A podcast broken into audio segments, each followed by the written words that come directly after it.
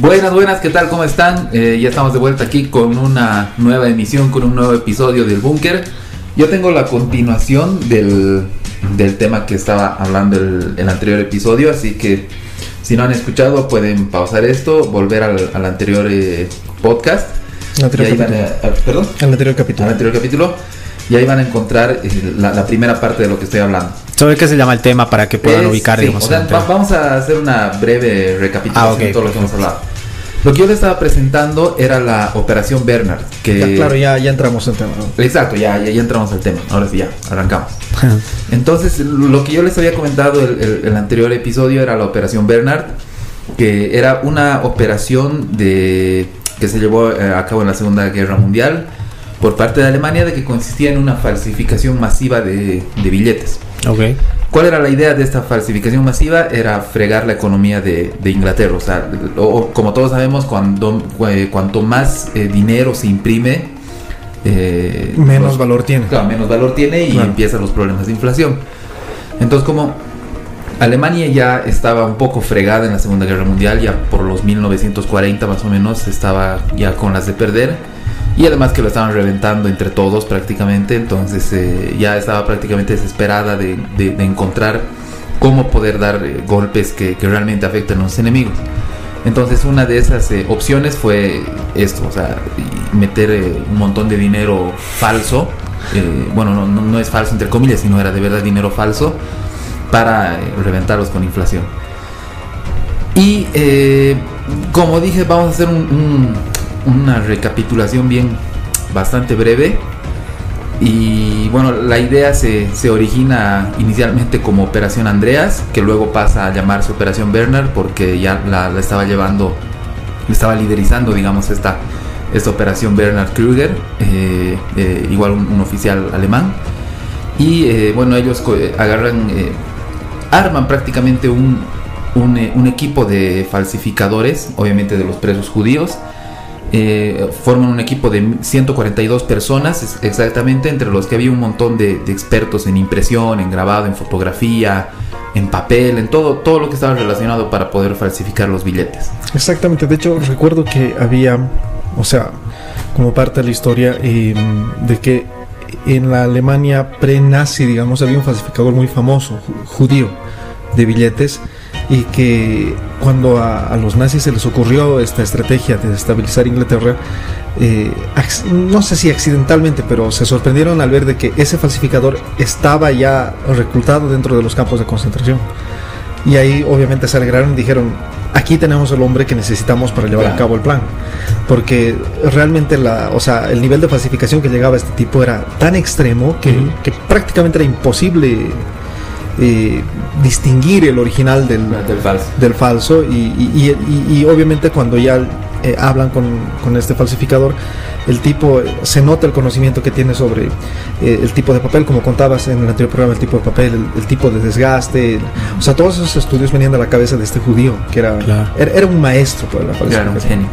Claro, un estudio mi- por, por demás minucioso, digamos, ¿no? Porque habíamos mencionado, bueno, habías mencionado en el anterior programa que hasta se fija en cómo manejaban los billetes, todo, Exacto. todo, todo lo que Entonces, con el producto. Eh, obviamente la, la- la producción eh, la realizan, eh, son dos años prácticamente de, de pruebas y errores de, de falsificación de, de estos billetes, en los que van viendo varios aspectos, ¿no? Como, como acaban de decir, lo que era el, el espesor del papel, el gramaje, la textura, incluso la, la apariencia física, o sea, de que esté eh, avejentado, ¿no? Porque obviamente no, no, no podían andar con billetes 100% nuevos.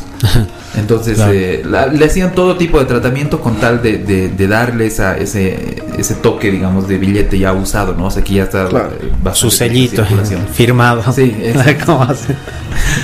Entonces, eh, una vez que lograron, después de dos años, tener ya las pruebas eh, oficiales, se podría decir, las pruebas buenas, Ujú. Eh, es de que ya hicieron una prueba yendo a un banco suizo y depositando 500 billetes. Han hecho la impresión de 500 billetes y los han ido a depositar a un banco.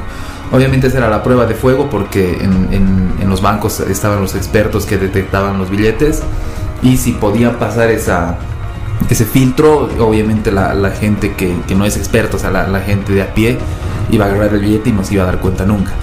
Entonces logran, logran dar, eh, logran hacer pasar el- los billetes y con eso ya se autoriza lo que es la producción en, en serie, ¿no?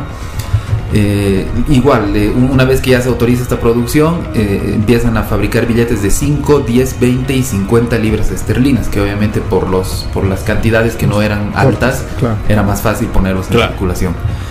Eh, ya una vez de que ya, ya se tiene to- toda esta toda esta maquinaria de, de- de distribución es cuando ya hasta ahí dejamos el, el anterior episodio así que a partir de ahora ya viene lo, lo, Lo nuevo. lo nuevo lo que estaba pendiente ah y el, el anterior episodio también terminamos con el dato que, que me parece súper importante igual reflejarlo ahora de que el, en total se habían eh, hecho casi 9 millones de billetes se habían logrado imprimir casi 9 millones de billetes Wow. que es, eh, representaban, bueno, que, que sumaban el monto de más de 134 millones de libras esterlinas.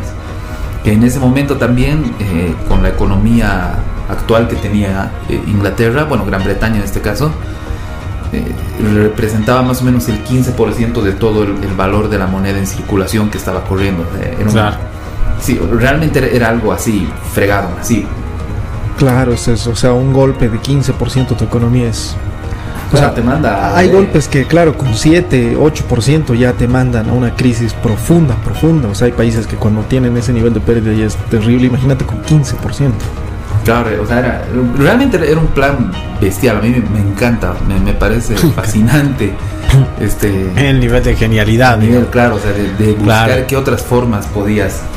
Y, o sea, la guerra no solo era balas, no solo era cuerpo a cuerpo, no solo era el campo de batalla, sino incluso había todos estos temas, ¿no? Y eso De la hecho, verdad- en Batman dicen eso. ¿Se acuerdan? Eh, Ah, en, claro. en Batman Begins. Batman Begins, sí. Claro, eh, Ra's al Ghul le dice, utilizamos, eh, no sé, qué, in- primero invasiones, luego ratas, para ir eh, a- acabando con las ciudades más Mm, corruptas sí, y, sí, sí. y ahora tenemos nuevos métodos que es la guerra La económica. economía, sí. Sí, esa cosa la verdad me- me- a mí me encanta. Eh, bueno, ahora ya vamos a la parte de cómo es que llegan a descubrir, o sea, ya en, determinado momento el, eh, Inglaterra específicamente es, el que se da cuenta de, que eh, está empezando a circular billetes falsos. ¿Y cómo es que logran hacerlo? Es la verdad por una, como siempre, todas estas cosas, el, hilo de donde se los agarra son, la verdad, co- cosas muy inesperadas. Y esto igual, eh, fue al- al- algo, algo similar. Claro. La cosa es de que en, un banco de Inglaterra eh, había un empleado de que se encargaba de llevar todos los el, el registro de los billetes que eran devueltos. Me imagino que devueltos porque figuraban como falsificados. También me imagino que, que, que en, es- en- en esa, en ese tiempo no se perforaba como ahora los billetes. ¿no? O sea, ahora de hecho si un banco le entregas un billete falso ya no te lo devuelven, como que se lo quedan Y lo perforan. y lo perforan. Claro. En, eh, mientras que en, en esas veces parece que no, no, no, no se lo quedaban, sino se lo devolvían a la gente bueno, diciéndole, no está mal tu billete, trae uno bueno. Vuelve con uno, con uno bueno. Entonces, eh, es- este empleado de, de este banco, ahí encuentra él de que hay eh, dos billetes que coinciden con el número de serie. Ya. Entonces ahí él dice, o sea, sí, era algo que podía darse, no es imposible que dos veces te, te quieran ingresar el mismo billete, Ujú. pero sí es algo un poco llamativo. Claro, no, es muy poco común. Muy, muy poco. Claro, era, era, era un poco probable, entonces eso le, como que les llama la atención y a partir de ahí es que empiezan a hacer ya la, la investigación más profunda y se dan cuenta de ese modo que, que estaba habiendo una, o sea, una circulación de, de billetes falsos. Entonces, eh, una vez que, que ya es oficial, o sea, que dicen, sí, efectivamente eh, hay circulación de billetes falsos, ahí es cuando Inglaterra prácticamente se, se encuentra en una disyuntiva. ¿Por qué una disyuntiva? Porque tenía prácticamente dos caminos para afrontar esta situación. La y, y los dos caminos eran, la verdad, bastante fregados. Eh, a mí me parece que era una, una situación igual muy, muy tensa. O sea, había logrado Alemania como que no dar el golpe, pero sí, sí dañar ya, o sea, impactar, Claro. impactar dentro de, de todo lo que era Inglaterra y, y Gran Bretaña en general. Y ahí es cuando empiezan a analizar cuáles eran las dos opciones que tenían. La primera opción era eh, prácticamente era reconocer, o sea, admitir que la seguridad de la libra esterlina, o sea, la, la- Había sido estabilidad. vulnerable. claro, a- la, la fidelidad, digamos, de, de la moneda como Claro. tal del billete, estaba en, en- en incertidumbre, o sea, en entredicho. Y obviamente al, al reconocer eso, Iba a afectar más que había todavía. una gran cantidad, ingentes cantidades de dinero que, que eran billetes falsos que estaban circulando en los mercados. Claro. ¿Eso qué iba a significar? Obviamente que... Especulación. Claro, especulación, que se deprecie la libra y, y ahí. O sea, que se desprecia aún más a causa no solo de la inflación, sino de la desconfianza que, especulación. que la misma Claro. gente tiene dentro de Claro. los billetes que manejan.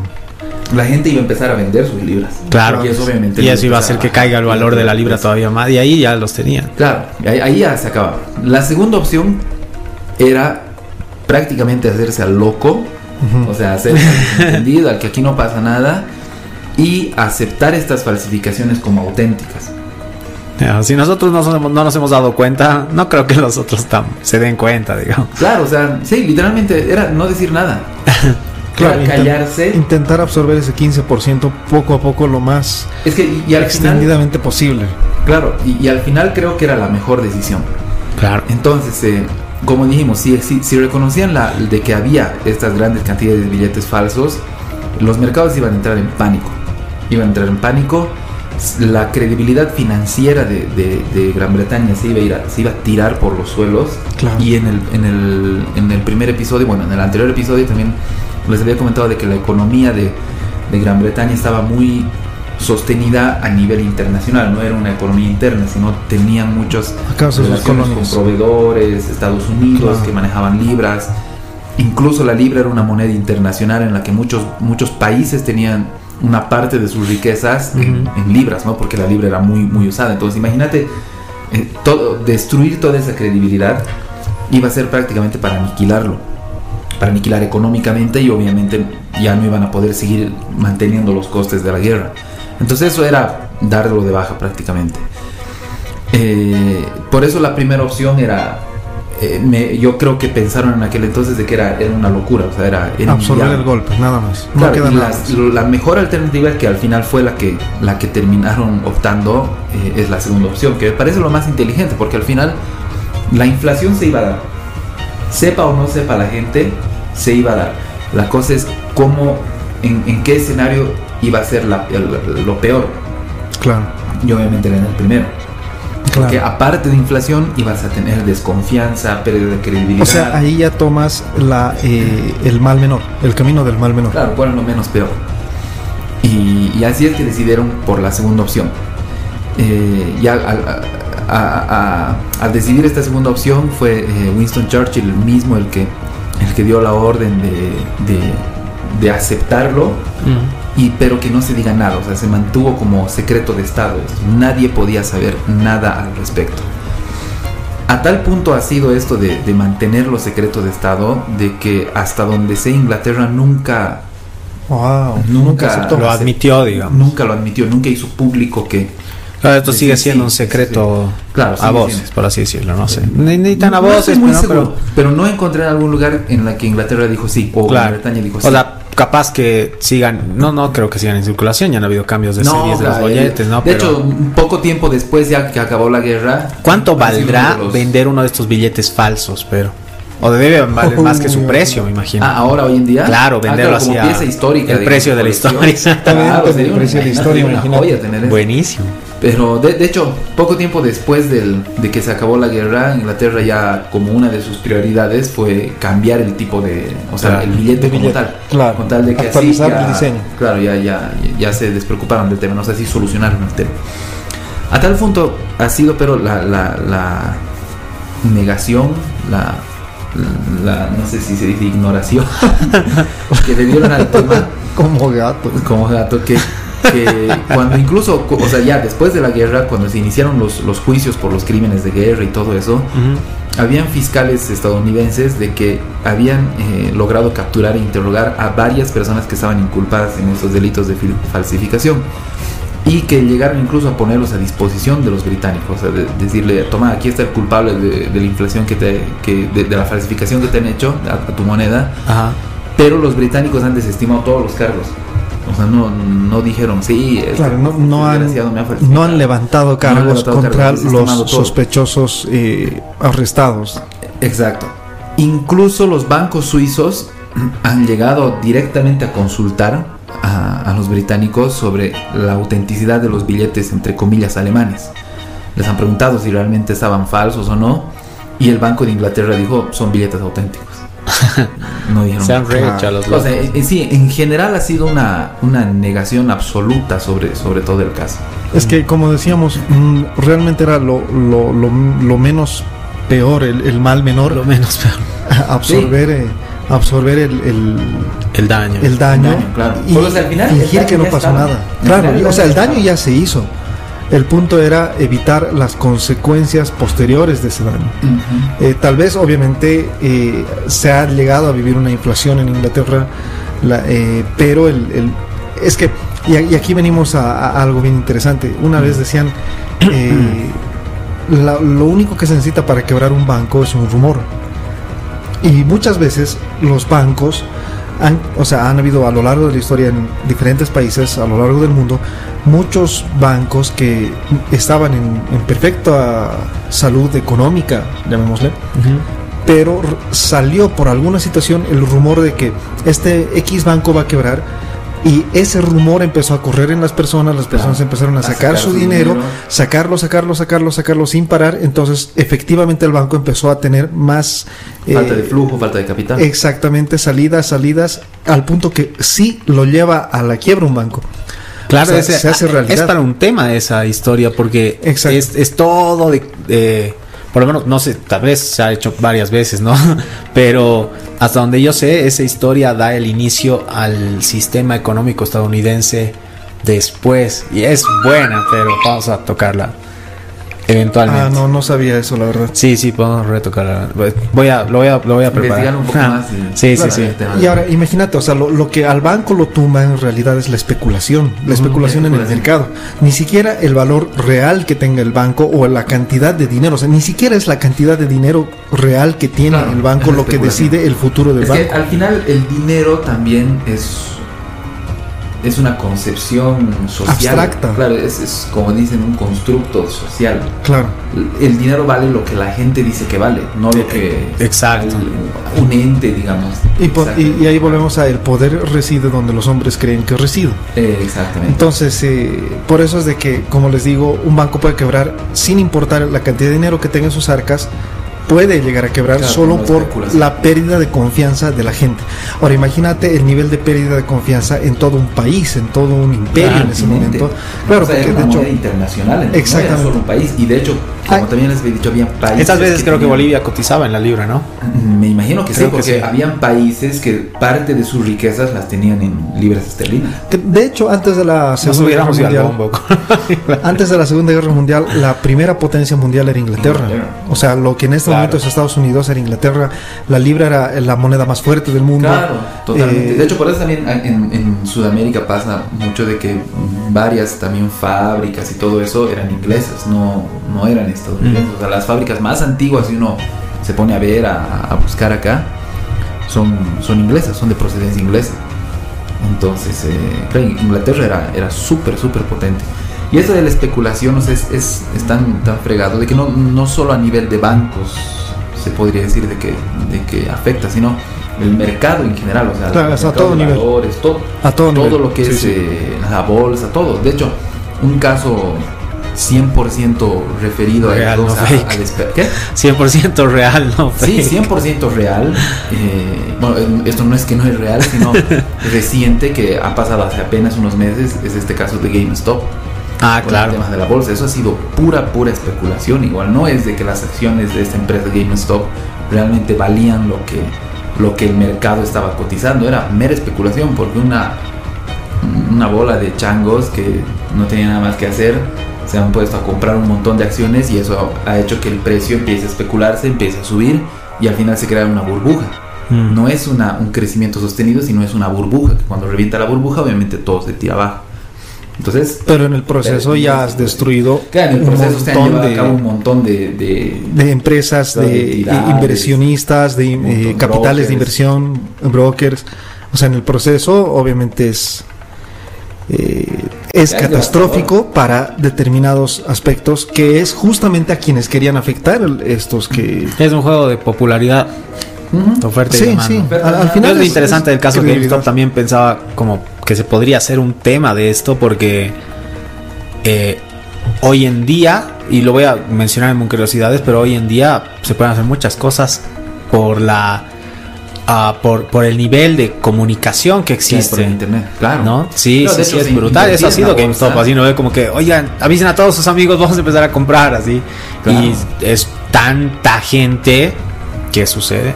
De No, hecho- porque al, al final, digamos, eh, perdón por cortarte, un- uno de estos, digamos, una de estas personas de, de GameStop, la, la inversión, digamos, que, que podía hacer con, con- al comprar una de estas acciones, no eran, o sea, no eran acciones, tendrían que ser acciones realmente, ni siquiera solo millonarias, sino hasta billonarias Claro. para poder mover las agujas en el mercado. Y obviamente un tipo con 100 dólares, con 1000 dólares incluso, no mueve nada. O sea, es, es insignificante esa cantidad que, que uno le Claro. venda o compre una acción en, en Es ese valor. prácticamente Claro, inexistente. pero cuando se juntan Cuando se millones de personas gracias a la, a la capacidad de, de conexión y de comunicación que nos da el internet, ahí es cuando ya, ya se pueden empezar a hablar realmente de sumas monstruosas que eso sí te mueven las agujas. Es lo que había visto, pues que el, el año pasado vi en Instagram, Ronaldinho, que lo sigo en Instagram, había alcanzado, creo que igual poner, me voy a inventar ahorita, 10 millones de seguidores, ¿no? Más. Y... o 100 millones de seguidores, algo así, un número brutal. Ya. Y alguien comentó así, cada muchachos, cada nos juntemos, cada uno ponga un dólar y le pagamos para que vuelva a jugar una temporada y podrías hacerlo. podrías hacerlo un dólar, ¿qué te cuesta? ¿No?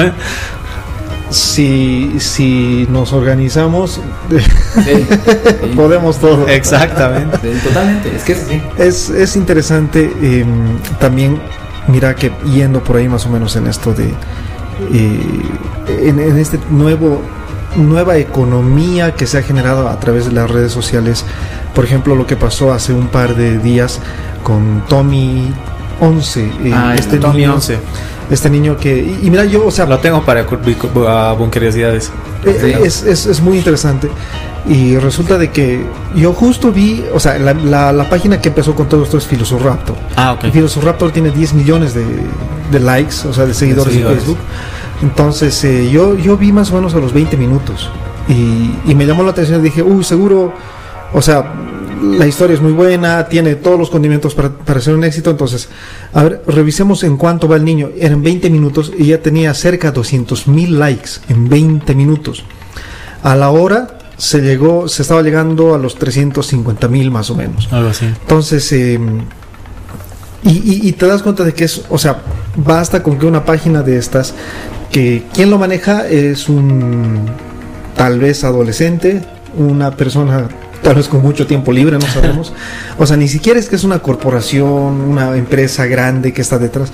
Nada, puede que con el tiempo se convierta, puede, pero no necesariamente tiene que ser eso para que una persona, eh, para que una página con 10 millones de seguidores pueda tener este tipo de impacto a nivel internacional, no sé si mundial, pero al menos internacional, sí, en, Claro. en- en todos los hispanohablantes, digamos. ¿no? Power to the people. Claro, y de hecho, eh, eh, o sea, ahora no sé, ya va por muchos millones de seguidores, eh, Tommy. eh, obviamente la curva ya ha empezado a bajar porque también, eh, como todo lo que sube, también empieza a bajar.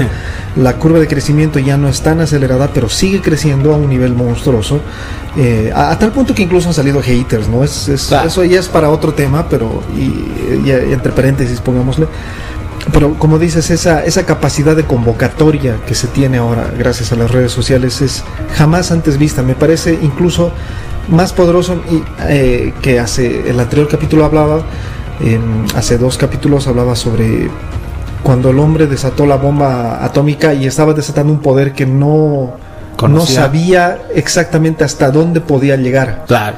Eh, era- era, por primera vez el ser humano tenía un, tanto poder en sus manos que no, no nadie sabía si ya, ya era el fin del mundo o, o el inicio de uno nuevo, no, no sabemos. Y, y creo que ahora con las redes sociales se va armando algo muy parecido. Tal vez incluso a mí me parece más poderoso que la bomba atómica en cuanto a impacto social porque no sabemos hasta dónde va a llegar. No. Realmente es, es difícil de poder ver hasta, hasta dónde llega esta Es situación. un cacho como esa metáfora, obviamente no quitándole por ahí lo negativo, porque puede ser muy positivo o muy negativo, con esta metáfora de que te doy veneno hace dos horas, y te digo, tú ya estás muerto. Llevas dos horas, estás muerto, solo que todavía no ha pasado, pero eventualmente va a pasar.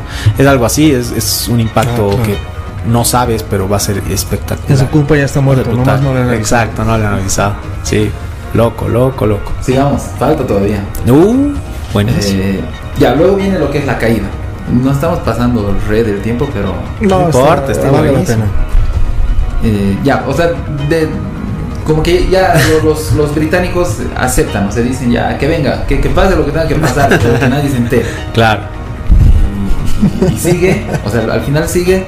Yo creo que ha sido una cuestión de tiempo, ha sido una cuestión de. de- sí, o sea, es, es netamente de, de tiempos que este plan no ha podido Terminar de terminar de, de- tener éxito. Ajá, de impactar como, como querían.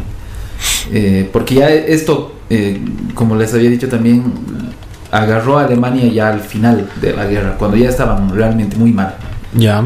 Entonces eh, ya Alemania no pudo sostener mucho más tiempo la, la- la guerra y ya para prácticamente 1945 fue que, que- que ya acabó todo, ¿no? Esto pasó un año antes de que Eh, acabe la en, en Mundial. 1942, según tengo entendido, Ah, empezó. Tres años, empezó. Ah, Claro, pero es, o sea, planes de esta escala obviamente te llevan No, muchos años. dos años de solo producción. O sea, Wow. desde que se empezó ha pasado dos años sin que sin que salga un Entre sin en que se circulación. Un, un billete Claro. en circulación, porque han sido dos años de prueba y error para lograr la falsificación perfecta. Eh, po- y por eso o sea, los agarraron, agarraron realmente al final, cuando ya, ya no tenían forma de seguir aguantando. Entonces, eh, ya igual para finales de 1944, eh, esta fábrica que en un inicio estaba cerca de Berlín, han tenido como que ir replegando, ¿no? Porque ya estaban haciendo retirado, pero realmente Alemania ya estaba perdiendo todo Claro. y tenía que empezar a replegarse. Entonces ya para 1945, a inicios, casi marzo de 1945, es cuando detienen definitivamente la producción, la falsificación de los billetes, porque ya, o sea, ya, ya, ya estaban perdiendo todo el territorio. O era atender la guerra o atender las, las ni siquiera la guerra, o sea, era salvarse o, o seguir falsificando. Entonces obviamente han decidido salvarse. Pero eh, ya en 1945, después de marzo, eh, o sea, logran ya la, la- la alianza, digamos, logra eh, vencer en estos territorios y ya llegan hasta, hasta las fábricas de falsificación, rescatan a todos los prisioneros, más bien no los han liquidado, estaban con vida los prisioneros y los han logrado rescatar a todos. Eh, ahí una vez que los rescatan obviamente les empiezan a hacer igual interrogatorios súper exhaustivos para, para saber hasta dónde estaba extendido todo el plan. Y ahí se enteran que también a finales de 1944 este mismo Bernard Kruger había ordenado ya también la falsificación de dólares estadounidenses. Wow, estaban Entonces, empezando, ya estaban con empezando otra economía. claro, con otra con otra moneda Eh, y obviamente los prisioneros al saber que una vez que falsificaban el dólar los iban a, a- a ejecutar ellos mismos han, como que se han saboteado se han autosaboteado la, este Para retrasar la producción.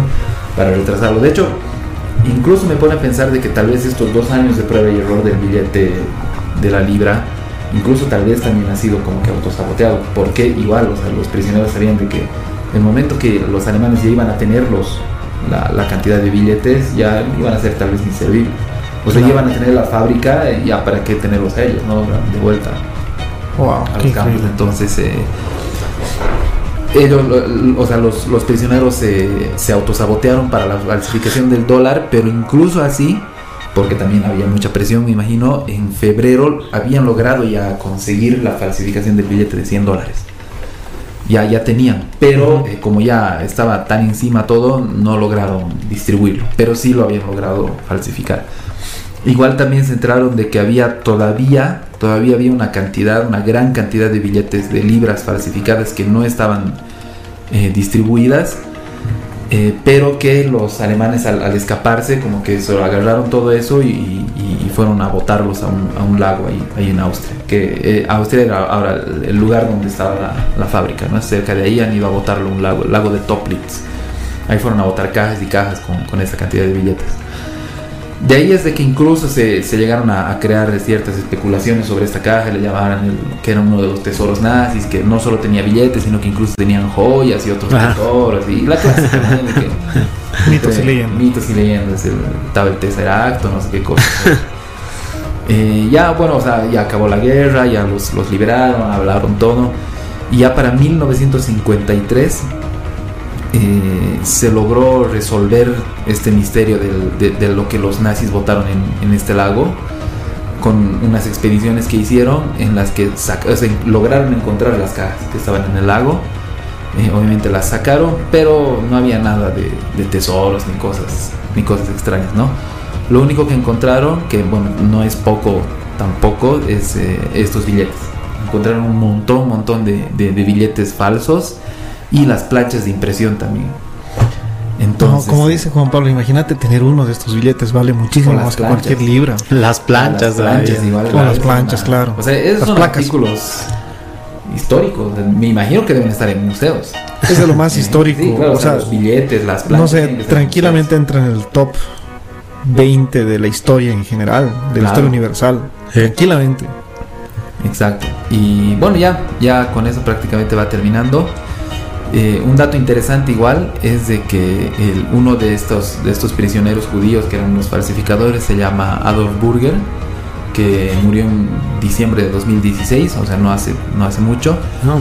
Y él, eh, él narró, o sea, él, él escribió todas sus memorias en, en- en libros en las que contaba todo, todo lo que era la Operación Werner, ¿no? Él- él- ellos lo vivieron y todo. Y es que en, base a estos libros han hecho la película que tú mencionaste que viste, que se llama Los Falsificadores. Exacto. En 2008 incluso eh, ha sido galardonada con el Oscar a la mejor película de habla no inglesa. No, es que es una película, pero Tienen A que la ver. lista. es poco que que estar en la lista Oscar, la verdad. tienen que ver. Tremendo, tremendo. Buenísimo. Buen tema. Bueno, No, es, es alucinante. Pero bueno, comido- da harto para hablar realmente. Sí. Nos hemos quedado a, a la mitad ahí en la usual discusión post tema, pero Sí. ha estado bueno. Sí, nos hemos comido medio episodio, pero Sí. ha valido la pena. Sí, tremendo. Eh, estuvo, estuvo impactante. eh, yo creo que de aquí vamos a sacar para futuros eh, programas también Temas. bocaditos, porque porque jala mucho, realmente Sí, sí. jala mucho esta, esta todo lo que ha pasado en esta situación de los falsificadores. Bueno, muchachos, cerrando el tema ya y empezando conmigo, yo les vengo a hablar sobre al, o sea, la teoría del bosque oscuro se llama. Uh, ¿Qué significa la teoría del bosque oscuro? En realidad esta teoría sale a causa de eh, una novela, de hecho la novela se llama El bosque oscuro, ah, ya. Que es una novela que salió no hace mucho, pero te explica una cierta una cierta idea interesante. Este- esta novela ha sido escrita por Liu Cixin, eh, es un escritor chino Ah, ok. eh, que salió en 2008, este, el libro El Bosque Oscuro, y en el que prácticamente nos pone de manifiesto lo siguiente. Em, si es que hay civilizaciones extraterrestres afuera, en, el, en la galaxia, eh, en el universo en general, pero llamémosle nuestra galaxia, que sería nuestro vecindario cósmico, em, no es que no las hayamos encontrado todavía porque no podamos o porque eh, no tengamos la tecnología y demás, sino porque o es que ellos no quieren. ¿Y por qué se llama el bosque oscuro? Porque en un bosque oscuro tú estás, eh, ponte como en modo cazador, Claro. pero no eres el único cazador en un bosque oscuro. Hay otros cazadores a la vez, otros eh, depredadores, que también están esperando entre las sombras A cazar. a cazar, a cazarte a ti Ya. o cazar a otros. Entonces, eh, cuando un cazador entra en un bosque oscuro, entra dentro de esa cadena alimenticia, entra dentro de un círculo en el que eh, prácticamente eh, todos corren por su vida eh, unos a otros. Esta teoría, que es una una teoría no tan nueva como les digo, pero sí que últimamente ha estado pegando bastante en los foros sobre extraterrestres y, y demás, que es lugares que me gusta frecuentar bastante. Eh, nos explicaría de que en realidad el- nuestra galaxia es un bosque oscuro en el que las nosotros como humanidad es- eh, somos, pónganle el cazador, y estamos intentando entrar con nuestras señales de radio, con nuestras ondas, estamos intentando entrar, a- adentrarnos en el bosque, pero que tal vez no sea tan buena idea porque hay un montón de otras entidades, otras civilizaciones que también eh, tienen sentidos eh, eh, Invasores. invasores, destructivos, pero que a la vez no quieren que los de- eh, descubramos porque tal vez también nosotros podríamos destruirlos Claro, a ellos. miedo, ¿no? Exactamente. Eh, te hace pensar y es de hecho es, es bastante bastante interesante, bastante eh, aterrador, incluso llega a ser la, la idea de por qué hasta este momento no hemos entrado. O sea, si nos eh, basamos en la ecuación de Drake, esa de que eh, por mera estadística de contando tantas galaxias, con tantos soles, con tantos planetas, en este momento deberíamos tener más o menos 20 razas alienígenas con las que ya deberíamos haber tenido con- entrado en contacto. 20, una veintena. Ahora, si es que revisamos la historia humana, eh, podemos encontrar ciertos indicios que nos llevan a pensar que hemos tenido contactos, no sé, póngale con grises, con reptilianos, con insectoides, eh, an- andromedanos, pleiadanos y demás. eh, que nos que si juntábamos todos esos no sé tal vez pueden llegar entre 10 15 tal vez puede que hayan algunos más ahí que no no hayamos no tengamos un registro tan evidente Eh, los Anunnakis entran ahí obviamente también. Pero eh, te hace pensar obviamente todas estas cosas porque mira imagínense la Vía Láctea tiene 13.5 mil millones de años. En ese tiempo se han creado más o menos 200 mil millones de estrellas, lo que significa que tenemos más o menos 100 mil millones de planetas, eh, desconocidos prácticamente todos. Eh, en- por eso es de que se habla de que en este momento tendríamos más o menos 20, con- o sea, tendríamos que haber entrado ya en contacto con 20 eh, civilizaciones. En contacto, eso, o sea, significa de que estas civilizaciones hayan desarrollado el nivel de tecnología Claro, suficiente claro, para, para poder atravesar el tiempo-espacio y poder llegar al planeta Tierra para entrar en contacto. Eso no cuenta las que llegaron al planeta Tierra pero no entraron en contacto. Claro. No cuenta las que no llegaron a esta parte del, del sistema. Pueden viajar en el universo pero no nos encontraron. Ni las que son de otro tipo de capacidades, digamos, que no pueden comunicarse, Tal o vez que son inferiores, bichos, tal vez o no que hablan, son tal Tal vez superiores. no hablan. Tal vez se comunica mediante... Solamente. O que son tan superiores, porque esta, lo que, lo que mencionas del bosque oscuro me recuerda, creo que igual se llamaba teoría del bosque, ¿no? Algo así, de esta que decía, que lo hablamos en un capítulo, de que si entramos a, si alguien entra a un bosque y no se va a enterar de las hormigas que están en el bosque porque Claro, no- son tan no inferiores que no, no, no, no se conectan, digamos, ¿no? Entonces, Claro, eh, me hace no, recuerdo un hormigas, cacho o sea, a esa Incluso teoría. microorganismos. Claro. Exactamente, o sea, y no tenemos formas de comunicarnos directamente. Nosotros estamos ahí, ellos tal vez se sospechan que también estamos ahí, tal vez también ellos nos ignoran y, y no sabemos en realidad, ¿no?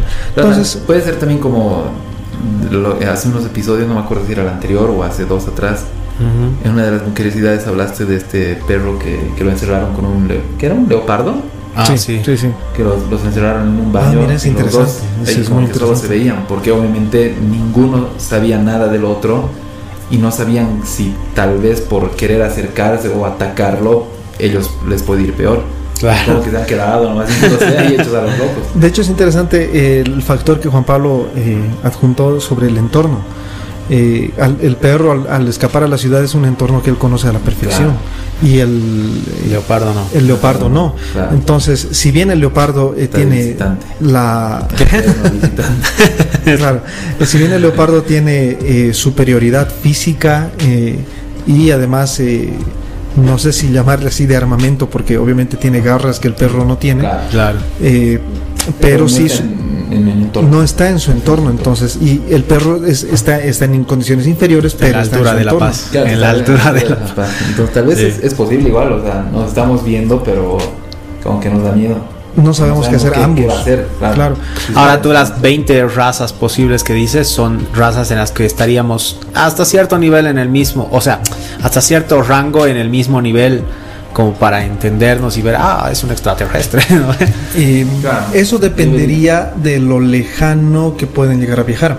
O sea, imagínate, una, Mm. una, una civilización que esté eh, en Andrómeda necesitaría miles de millones de años para poder viajar. Entonces, Claro, construir una nave, es claro, bestial. que atraviese ese, ese espacio-tiempo, eh, o sea, sería pues infinitamente muy superior a nosotros en ese caso. Ahora, si tendríamos, no sé, ponte a visitantes de eh, Saturno, por ejemplo, se cree, o sea, hay algunas anomalías en Saturno. en Enceladus, también una de las lunas en Enceladus, hay ciertas anomalías, incluso se han visto como luces de ciudades. Y no sé, alguna vez hablamos de eso aquí en Bunker, les, les hablé de ese tema, no sé si se acuerdan. Esos tal vez podrían ser, si eh, a nivel tecnológico podríamos ser más equiparables a ellos. Pero estos que viven en estrellas que están a 80 millones de años luz, a 300 millones de años luz, a 10 mil años luz, eh, ya sería más complicado con ellos. Claro, claro, es como si vamos a asumir que, que no que europeos y americanos no se conocían antes de la colonización es una cosa parecida, digamos, ¿no? Claro, Como eran totalmente ignorantes de la existencia del otro, porque no había la tecnología suficiente para viajar. Pero no significa que no existían. Claro. Ambos. Por eso es de que es, es muy interesante. Pero si un árbol cae y nadie lo escucha, es algo así, ¿no? Claro, claro. Si un árbol cae y nadie lo escuchó, realmente nunca cayó. Claro. Entonces, Exactamente. no existen, o sea, bueno. No existís. ¿Cuántas copas tenés extraterrestre? Ahora, aquí eh, el libro nos plantea tres, una ecuación de tres eh, variables. Eh, bueno, serían, no serían variables, serían constantes según dentro de esta idea del libro, porque si bien el libro es, es pura ficción y en realidad es una novela, eh, está muy bien apoyado, o sea, el autor eh, se ha eh, documentado y, a- y además asesorado muy bien con eh, astrobiólogos, astrofísicos, ufólogos, con tal de intentar darle el mayor respaldo posible a su obra y de la que salen tres constantes. Te dice, uno, primero, toda forma de vida desea seguir viva. Esa es la primera regla de la vida, eh, universalmente hablando. Cool. Dos, no hay forma de saber si otras formas de vida pueden o quieren destruirte teniendo la oportunidad de hacerlo. Qué horrible. No hay forma de saber. Claro. Tres, como no hay certezas, la opción más segura para cualquier especie es aniquilar otras formas de vida antes de que lo hagan contigo. Claro. Prevenir, ah, mejor prevenir que. Exacto, golpear primero. Entonces, eh, por eso es de que él le llama el, el bosque oscuro, ah, o sea, eh, al libro que ha creado esta teoría del bosque oscuro, de que en realidad los otros, eh, eh, las otras civilizaciones no es que no quieren, o sea, no quieren entrar en contacto con nosotros por cierto temor a nosotros y porque en cierta manera también eso nos protege también a nosotros, a los, a la humanidad de destruirnos, de llevar- llegar a ser destruidos. Ahora, eh, hasta aquí es, es más o menos lo que dice. De hecho, esto más eh, quisiera leerles. El universo es un bosque oscuro. Cada civilización es un cazador armado que acecha a través de los árboles como un fantasma, empujando suavemente las ramas que bloquean el camino y tratando de caminar sin sonido. Incluso la respiración se hace con cuidado. El cazador debe tener cuidado porque en todas partes del bosque hay cazadores sigilosos como él. Si encuentra otra vida, otro cazador, un ángel o un demonio, un bebé delicado o un anciano tambaleante, un hada o un semidios, solo puede hacer una cosa, abrir fuego y eliminarlos. Es, mm, de hecho, un extracto del libro que eh, nos da una idea ya más completa de eso. ¿no? Si el universo es un bosque oscuro del que desconocemos casi todo, la manera más sabia de navegar por él es con la precaución de un cazador que en cualquier momento puede ser cazado. Él llama a la reflexión y dice, eh, está muy bien que nosotros mandemos ondas, eh, señales de radio y demás, pero deberíamos hacerlo con esa sigilosidad, con ese cuidado, Precaución, con ese precaución, con tal de no llamar demasiado la atención. Porque hasta ahora lo que más bien se ha hecho ha sido eh, prácticamente lanzar petardos al cielo con un letrero que dice estamos aquí. Es, es prácticamente lo que hemos hecho como humanidad, ¿verdad? Intentando contactar, conectar con otras Claro, dando por sentado de que son buenitos. Exactamente. Oh, sí. De que no nos van a destruir. Al que hay una intención diplomática, digamos, como Star Trek. Exactamente. Algo así. Tal vez son como Freezer y. ¿Cómo qué? Como Tal vez son como Freezer. Sí, ¿no? Un imperio extraterrestre intergaláctico que quiere venir a sumarnos a sus campos de cosecha, tal vez. No sé. de todas formas, y aquí ya va un poco parte de mi análisis, me parece muy interesante, muy respaldado, muy hasta, hasta cierto punto muy correcta la apreciación, pero creo que lo estamos analizando desde un punto de vista muy humano. Y esto Sí, se va obviamente. a conectar con eh, otro tema que les voy a contar en el siguiente programa acerca de eh, eh, la rivalidad como primates que tenemos.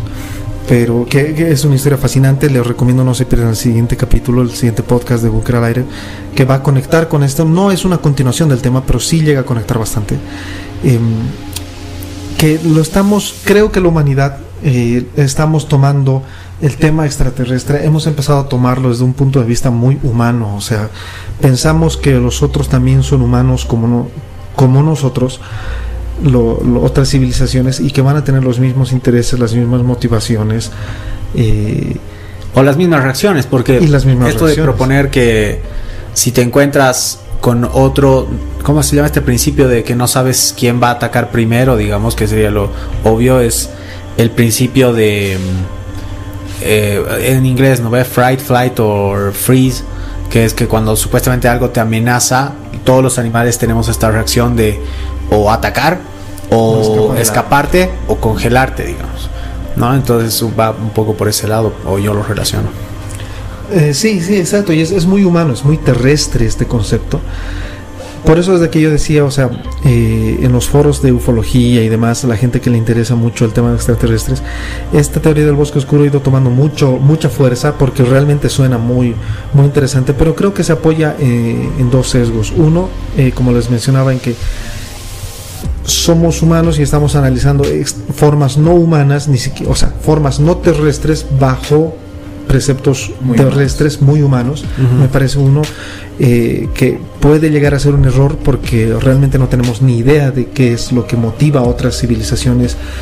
Eh, lo que quieren realmente conseguir tal vez eh, imagínate ponte ellos son inmortales por consecuencia el concepto de vida a partir de ahí nomás ya para nosotros cambia o sea no, no podemos hablar dentro del mismo aspecto. Es, justamente como decían, o sea, tenemos hormigas dentro de un bosque o tenemos microorganismos de los que realmente somos tan diferentes y sabemos tan poco al mismo tiempo que no vamos a llegar a entenderlo. O sea, es como querer entender con nuestra mente humana a eh, unos ácaros, digamos, y que los ácaros quieran o sea, esperamos que los ácaros respondan en la misma medida que lo haríamos nosotros, con las mismas motiva con los mismos motivos, los mismos motivantes.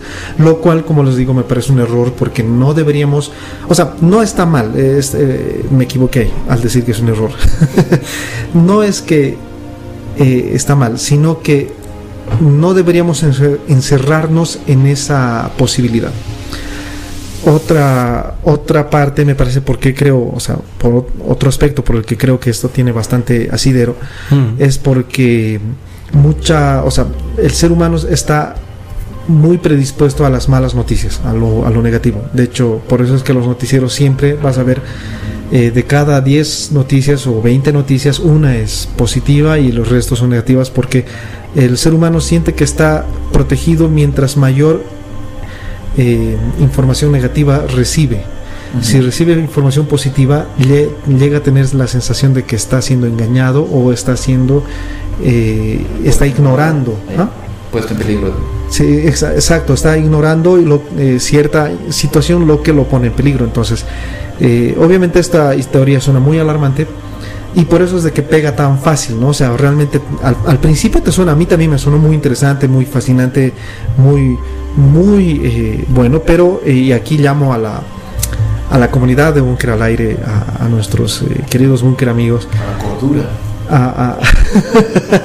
no sé si a la cordura, pero al menos a, a que tengamos en cuenta de que estos seres que intentamos analizar y entre, tal vez, no sé, como aquí en Bunker al Aire nos reunimos entre amigos y conversamos estas cosas tan interesantes que nos gustan tanto, intentemos darle un enfoque menos humano. Yo sé que es imposible porque somos humanos, pero intentemos dejarlo un poquito eh, con menos intensidad. Bajémosle la intensidad a nuestro sentido humano para intentar entenderlo de la mejor manera, de la manera más objetiva posible, que es exactamente lo que decía, de hecho, el queridísimo y tan admirado y nuestro marihuana amigo eh, Carl Sagan. decía exactamente eso de que teníamos que ser lo más objetivos posibles, pese a que como seres subjetivos no podemos hacerlo en su totalidad, pero buscar la objetividad es lo que nos va a llevar a la luz más brillante de todas al final.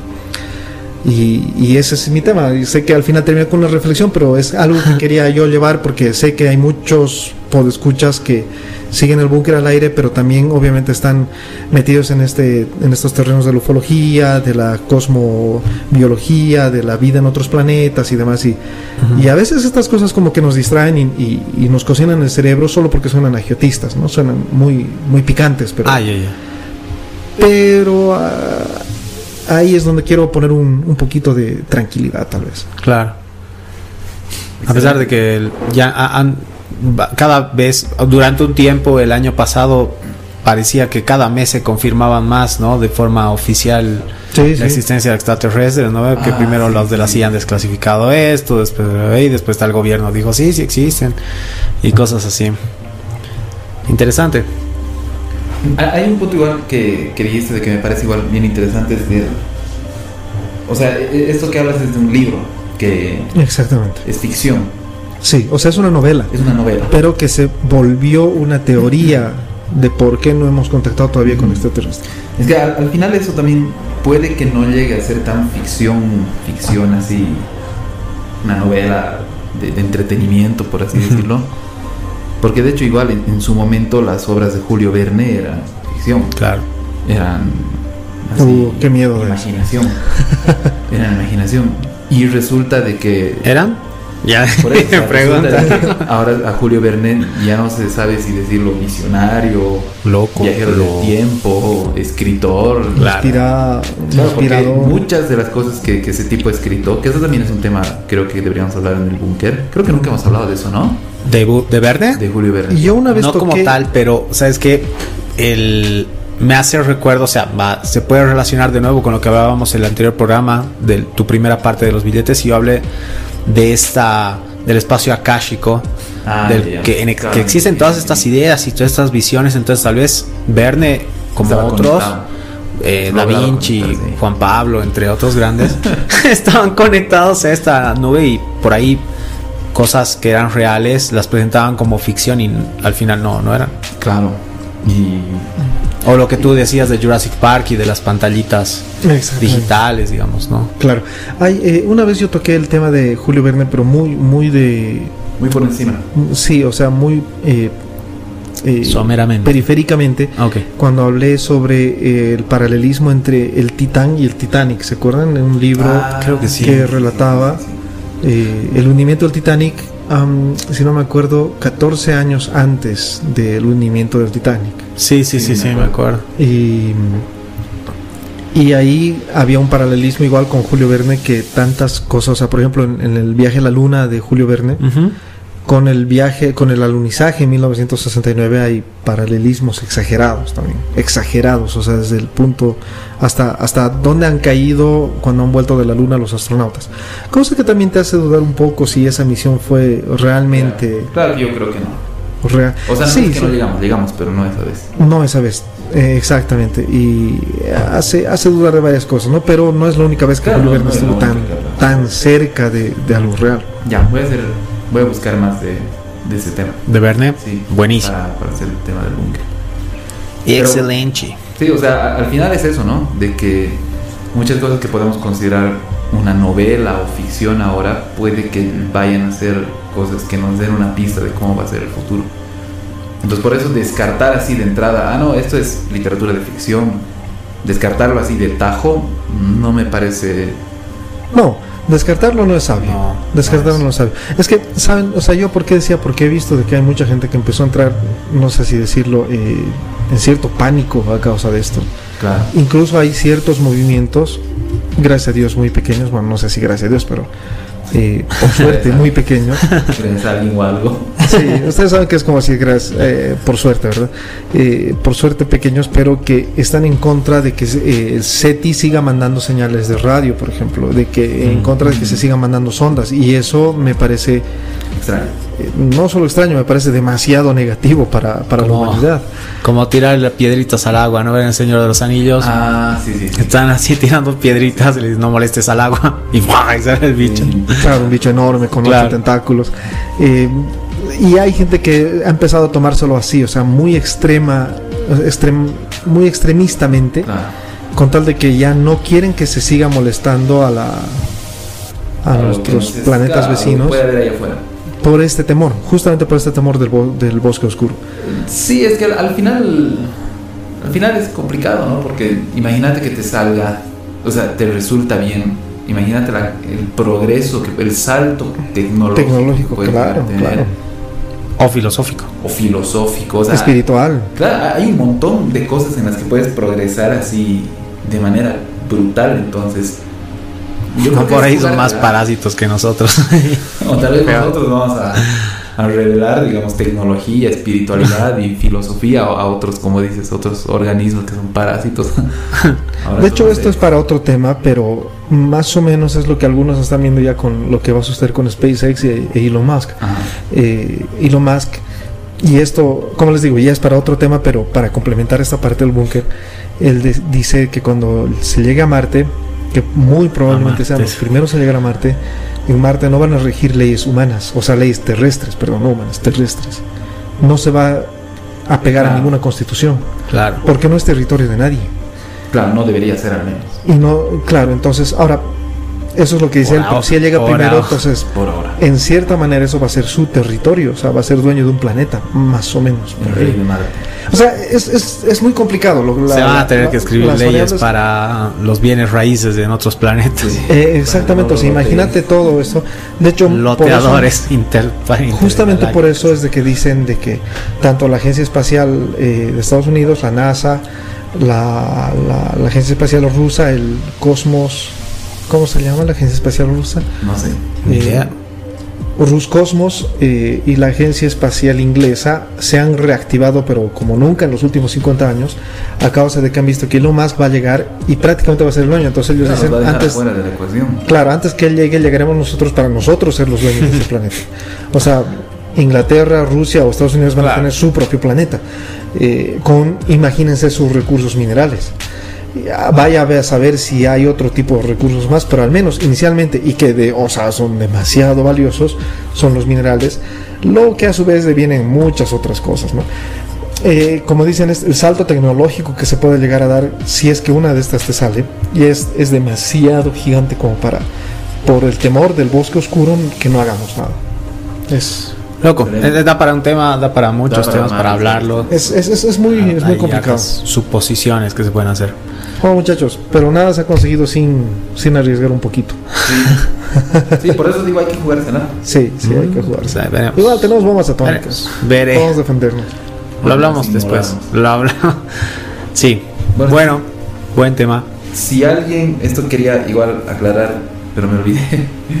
Si alguien no sabe por qué le decimos Carl el marihuano Sagan, no es porque creamos que está loco. No, al contrario, creemos que es una de las, de las grandes mentes que ha pisado este mundo. Pero si quieren saber eso, vayan a ver eh, hace unos dos, tres capítulos atrás.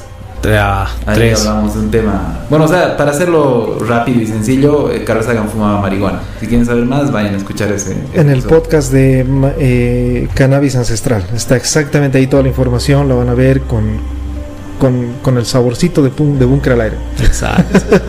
Bueno, ahora sí, vayamos Excelente. a las bunkerosidades. Bueno, arranquemos entonces eh, con las bunkerosidades. Primero Juan Pablo, luego Raúl y luego yo. Ponemos tiempo, una, dos y tres.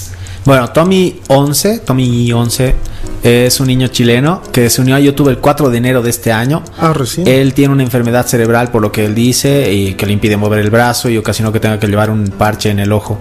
Él, la última vez que me fijé, alcanzó por toda esta movida de los youtubers que habías mencionado en tu tema, este, a tener 5.89 millones de suscriptores. Wow, ya está. Y subían.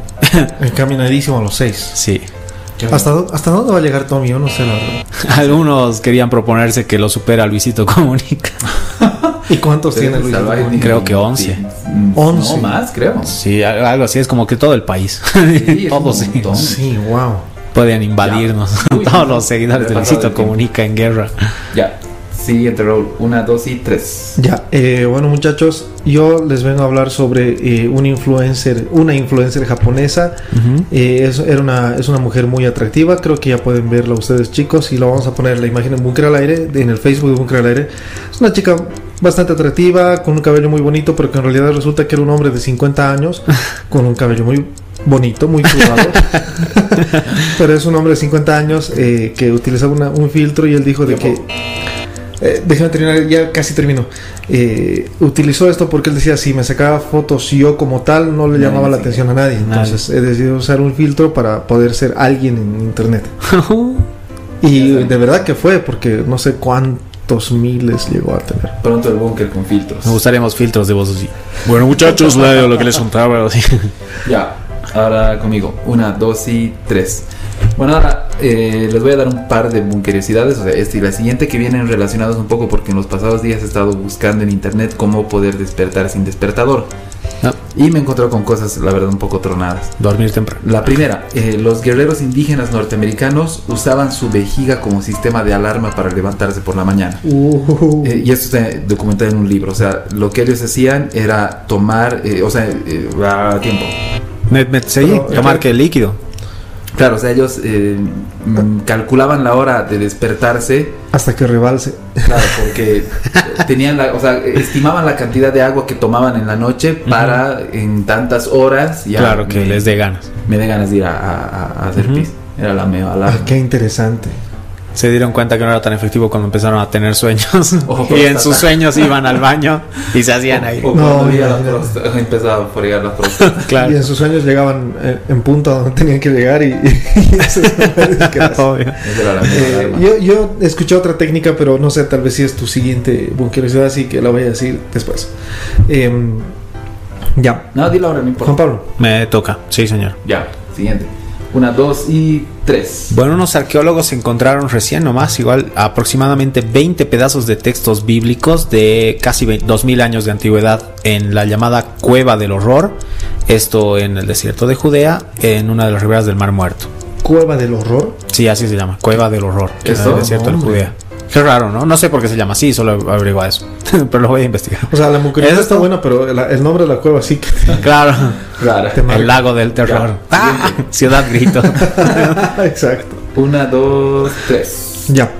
Eh, bueno, resulta de que un día X, el 2020, una mujer estaba en un botecito, en un lago, ahí paseando normal, y se le cayó su iPhone cuando quería sacarse una selfie. Entonces la mujer se puso a llorar, dijo, bueno, quisiera recuperarlo por la información que tengo dentro. Las autoridades del lago le dijeron, no, señora, mire, es imposible, realmente el lago es bastante profundo y además es oscuro y no sabemos a dónde ha llegado el celular. Y se fue.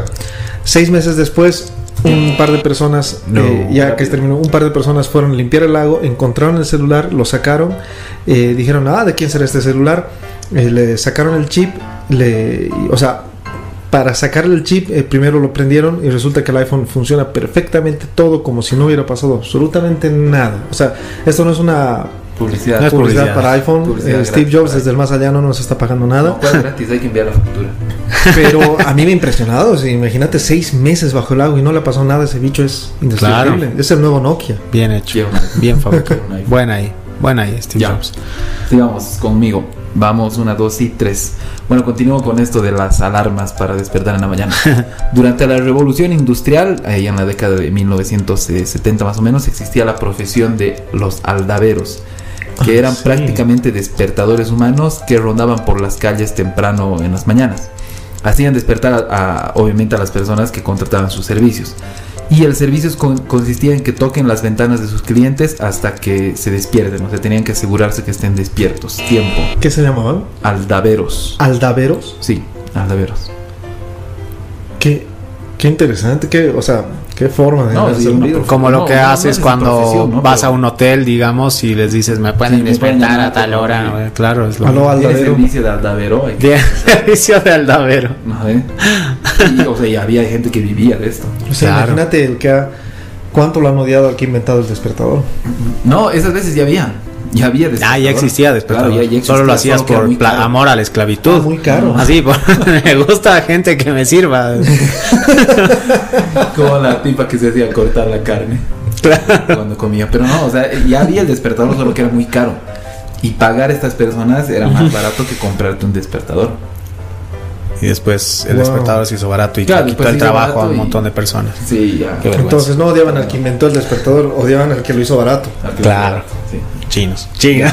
Ver, mira, no sé. eh, eso. es- esto es lo que yo decía. Te- Pensé que era eh, relacionado a tu curiosidad, pero eh, también ah, una forma de, de usar un despertador era una vela y le ponían tachuelitas, clavos delgaditos Ah, sí, sí, a los sí. costados. Más o menos eh, calculando la hora en que la vela se consumía y obviamente el clavo caía y provocaba un, Un un sonido, sonido. y una campanita, Claro. o sea, un sonido de campanita, digamos. Ajá. Y eso te despertaba. Pero era una locura porque había, o sea, era muy, no, y de hecho creo que han habido incendios por eso. Claro. Es, es muy, Dormir con fuego prendido al lado. claro, es una estupidez. Y además que eso te consume el oxígeno también. Eso te consume el oxígeno alrededor, lo que te puede traer otro tipo de consecuencias para la salud. Ah, para si tienes luz eléctrica, pues te parece una estupidez. Esas veces no había de otra, viejo. Era eso nomás. Y la inexistencia al trabajo era Fácil castigada es con hablar desde el privilegio. Desde- O el Sí. retraso. Ya, sigamos. Ok. Una, dos, tres. Eh, bien, voy a- eh, en el mes de abril hemos es- existe este de April's Fool que para nosotros sería lo de todos santos, No, ¿cómo es? Los santos inocentes que se traslada a otra fecha, pero tiene la misma característica. Esto nace de posiblemente la unión de dos festividades, las veneralias y las hilarias. Las veneralias se festejaban el 25 de marzo, son, eran celebridades o celebraciones romanas. Las veneralias el 25 de marzo que habl- hablaban de Venus de Veticordia y hablaba de los la transformación de los corazones de las mujeres. Y Eso. Ya está. Ya está. Alguna vez había escuchado que, eh, o sea, el 28 de diciembre se celebra aquí en, en Hispanoamérica eh, el Día Los de los santos Inocentes. ¿verdad? Ujú. Creo es- escuché que eso es, eh, o, o sea, en realidad es medio que más turbio la, la historia porque eh, eso es justamente, si te das cuenta, tres días después de Navidad, o sea, de- tres días después del nacimiento de Jesús, lo que Ah. se conmemora en realidad es la matanza de niños de Herodes Exacto. cazando a Jesús. Casando a Jesús, sí. O sea, intentando encontrarlo, matarlo. Y por eso es de que es el Día de los Inocentes. Es por los niños. Todos los niños. No porque Que eran muy inocentón. No como full. Ajá. En, en este caso, el de April's Fools, la parte que tiene más sentido, digamos, porque Hilaria, la vener- Veneralias, ese nombre raro, aportaba la fecha y las Hilarias significa alegres y eran fiestas que hablaban, justamente permitían bromas, tomadoras de pelo para. Porque era, entraba la primavera, entonces, bueno, tenía Claro, esa era característica. Pero lo de Santos Inocentes ya es muy torcido. No, eso, eso sí es muy, muy turbio. Siguiente. Ya. Una, Eh, Eh, hemos hablado un montón de veces sobre Chernobyl, eh, hace ya 35 años que pasó esta tragedia, pero algo que me parece muy interesante es que eh, como obviamente no puede haber actividad humana, en teoría tampoco debería haber actividad animal, pero sí hay, han empezado a eh, más o menos a, a medrar ciertas, a, eh, ciertas especies de animales y entre esos son, hay vacas que eran ganados, o sea, eran de granjas que se volvieron salvajes. Mm. Y en Chernobyl ahora encuentras vacas salvajes que se ven muy malotas, la verdad. O sea, uno está acostumbrado a la vaca, Claro, lechera, me bonita. Eh, ah, eh, déjeme Claro, esto, son que es- mutantes.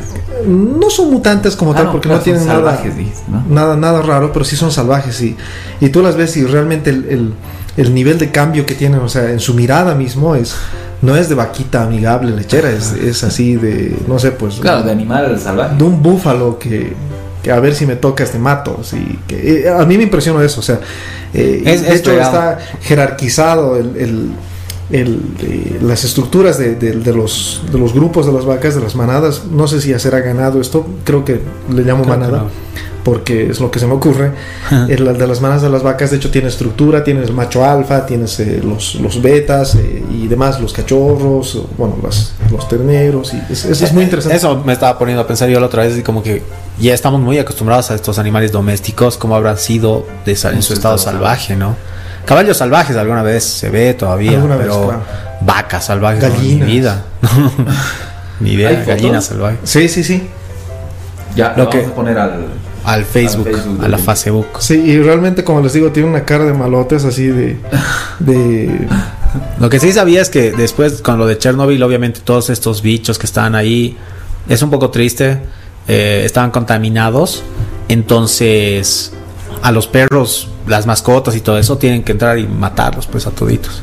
Súper triste. claro, porque Súper están. triste. Están contaminados, están... claro, son. con radioactividad. Es como en Y Star supo- Trek, suponen un peligro. irradias a un ser que, Exacto. que es dañino para todos, incluso para los de su especie, ¿no? Sí, sí, sí, sí. Oye, de hecho, estoy viendo aquí las fotos de estas vacas y parecen bisontes. Sí, sí, no, eh, por eso, parecen esos bisontes así que te miran y te con cara de me tocas y te mato, así, con cara de Que no está Eh, para aguantarte un un chiste. cara De de pocos amigos, de pocos. Sí. Le falta, le falta un, un cigarro y las gafas, no estas gafas. Te cuento que he encontrado por qué se llama la cueva del horror. A ver. Eh, porque me pecado la curiosidad. Se llama así porque en los años 50 desenterraron en el lugar 40 esqueletos de 1900 años de antigüedad de rebeldes judíos que huían del imperio romano. Eso es todo. Oh.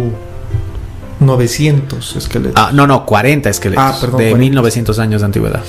No son tantos esqueletos. Sí. Pero ha de ser igual, pero horrible, digo, igual, como que te da 40 la cueva de- calaveras ahí. de- Claro. No, complicado. Ya, terminemos conmigo. Una, dos y tres. Bueno, eso más que curiosidad es una noticia. Bueno, una noticia medio curiosa de que eh, recientemente, hace unos días atrás, y bueno, tampoco tan recientemente, pero hace varios días atrás, empezaba a ponerse de moda una nueva red social que se llama BitCloud. En la que prácticamente uno, uno se crea su perfil y puedes tener tu propia, tu propia criptomoneda.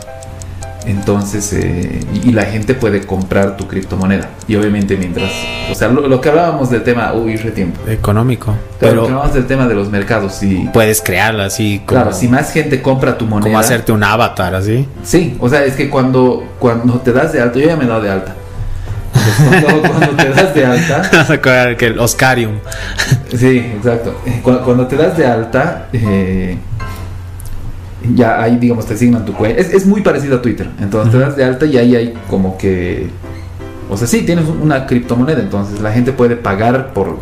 O sea, puede seguirte y aparte como que comprar tu moneda. Y funciona según lo que habíamos dicho, las reglas de especulación. Si claro. hay gente que cree en tu moneda, chala. Y de hecho, gusta. una estrategia bastante interesante que han loco. estos creadores de esta plataforma, de esta red social, es de que han reservado 15.000 cuentas de las personas más famosas, o sea, de, de las celebridades Ah, más, ya, claro. más- que más suenan en Más el mundo. eh, inf- inf- influencer y Claro, más, que las, más han, influencia. las han reservado, no les han dado. Entonces, Claro. si una de estas personas Quiere que ya crear. hecho, reclaman esta su esta cuenta, Tiene que pagar. entonces no, no, no, o sea, les ¿O dan. no? Claro, y eso sirve para poder traer más gente a la plataforma. Claro. En- Y hay algunos que han reclamado sus, sus perfiles y, y obviamente como son súper, o sea, son influencers así ya a nivel mundial, su moneda es carísima. Entonces vos puedes comprar apostando que esta persona tal vez va a tener más relevancia en el futuro y va, o sea, tu inversión, ver, digamos, se va. o sea, es Qué un mercado bueno, de o sea, valores de influencers. qué loco. Exactamente. O sea, que vayan entrando a BitCloud y cómprenme porque se van a hacer millonarios, señores. Ah, O sea, ¿qué ha sacado? vamos a crear ¿El, el- el Bunker Coin? Algo así. El búnker, el búnker dólar.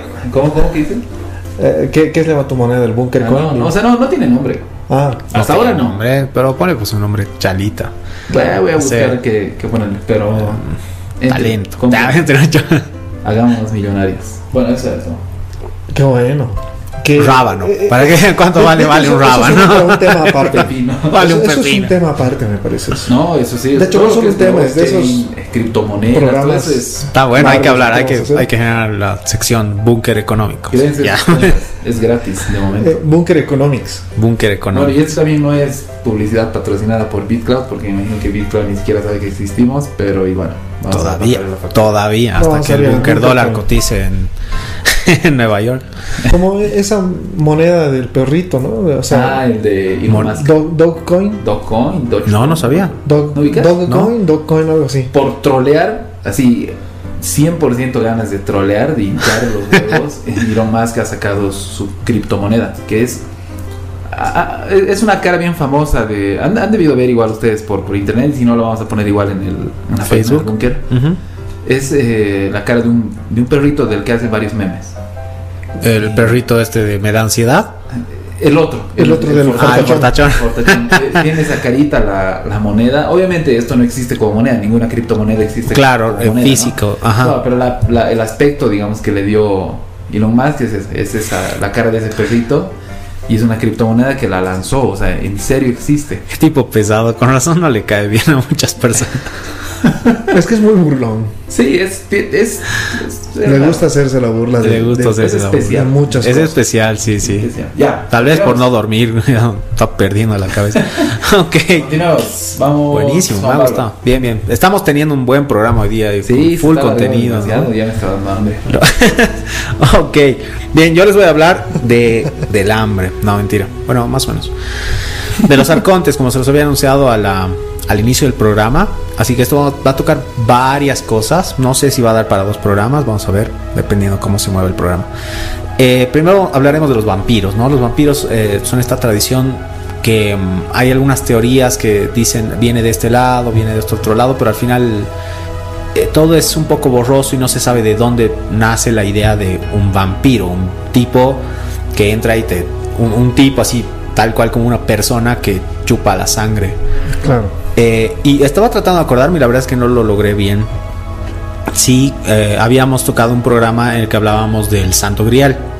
Y este, no me acordaba si en ese programa yo mencioné que existen creencias de, de que el Santo Grial o que yo en muchas de sus otras formas podría tener una relación con la sangre humana y que también estaría relacionado con estas élites eh, de las cuales se habla que, que hacen ritos de consumo de sangre humana para perpetuar su vida o obtener poder. Si no lo he hablado, ahora lo están escuchando. Y obviamente va más profundo. Voy a tratar de tocarlo más adelante. Beber. Sí, sí, sí.